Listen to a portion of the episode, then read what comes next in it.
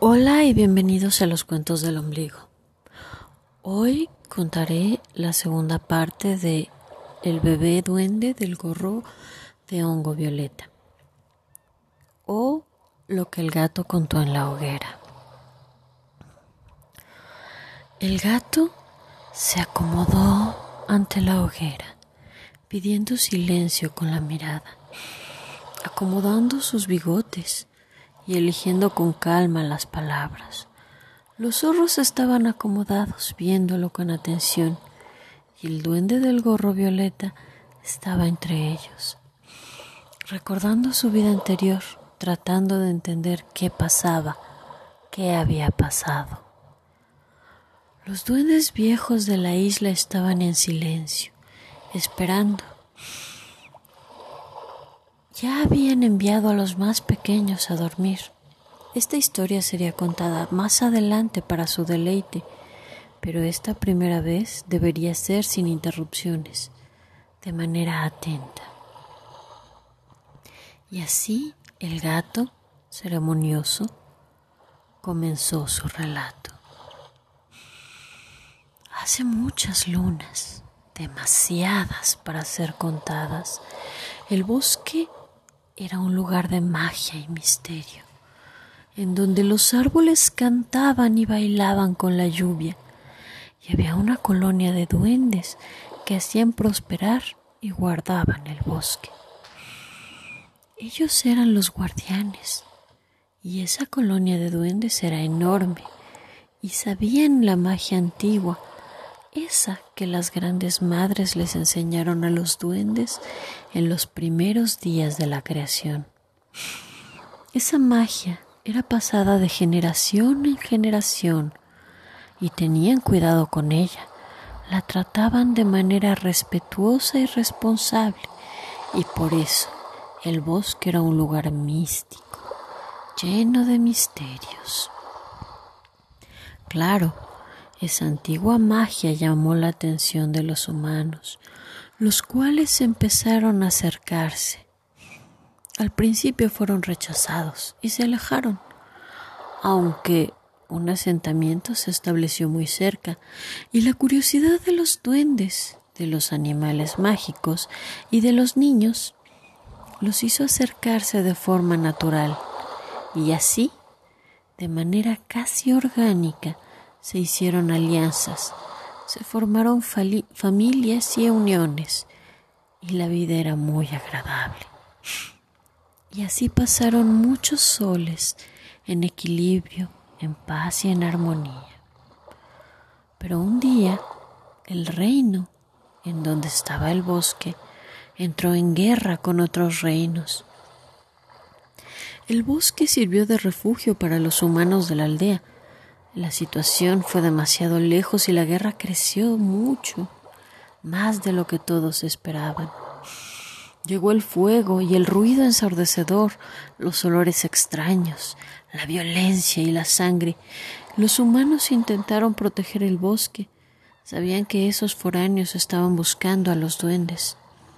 Sabían que los consideraban de buena suerte, buscadores de oro, generadores de piedras brillantes, y para esos foráneos eso era importante. Tenían en los ojos esa hambre insaciable de piedras brillantes, de oro. Necesitaban eso casi tanto como la sangre. Estaban enfermos y por eso mismo las personas de la aldea hicieron lo posible por salvar a todos los animales mágicos, alejar a los duendes, Muchos de ellos huyeron y se escondieron en las cuevas de la montaña.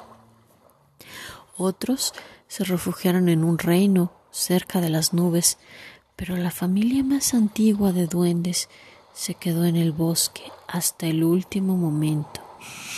Ellos eran los guardianes y eran responsables, tenían que hacer lo que pudieran para proteger a los árboles, a las plantas, a los pequeños y grandes animales que quedaban y con ellos se quedaron los guerreros de la aldea, los más sabios. Pero una noche las cosas se salieron completamente de control, el fuego era salvaje, ni el dragón de la montaña pudo controlarlo más tarde.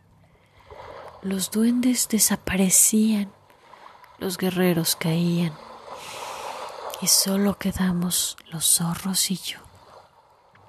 Nos dejaron al hijo, al heredero de los conocimientos, aquel que podría abrir la cueva del conocimiento.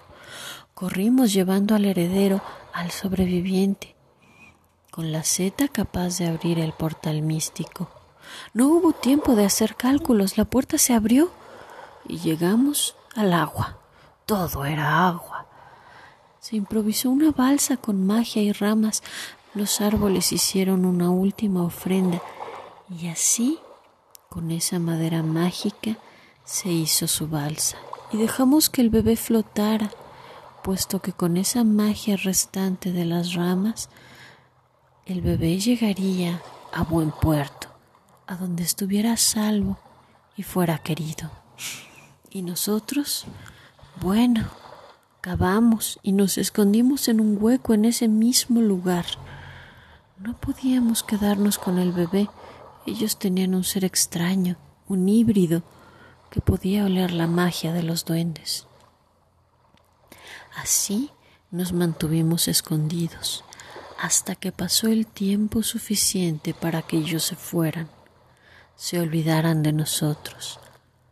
El bosque entero, con todos sus habitantes, se convirtió en leyenda y poco a poco, escondido de los seres extraños, el bosque se fue recuperando, los árboles fueron creciendo y las plantas empezaban a cantar, muy tímidamente, eso es cierto, pero eso bastó para llamar a los animales, a los seres mágicos grandes y pequeños que empezaron a despertar y regresar, a crear las barreras nuevas, las semillas de los humanos de la aldea empezaron a germinar de manera extraña y surgieron de las plantas como seres humanos mágicos, con visión, con más luz que los demás.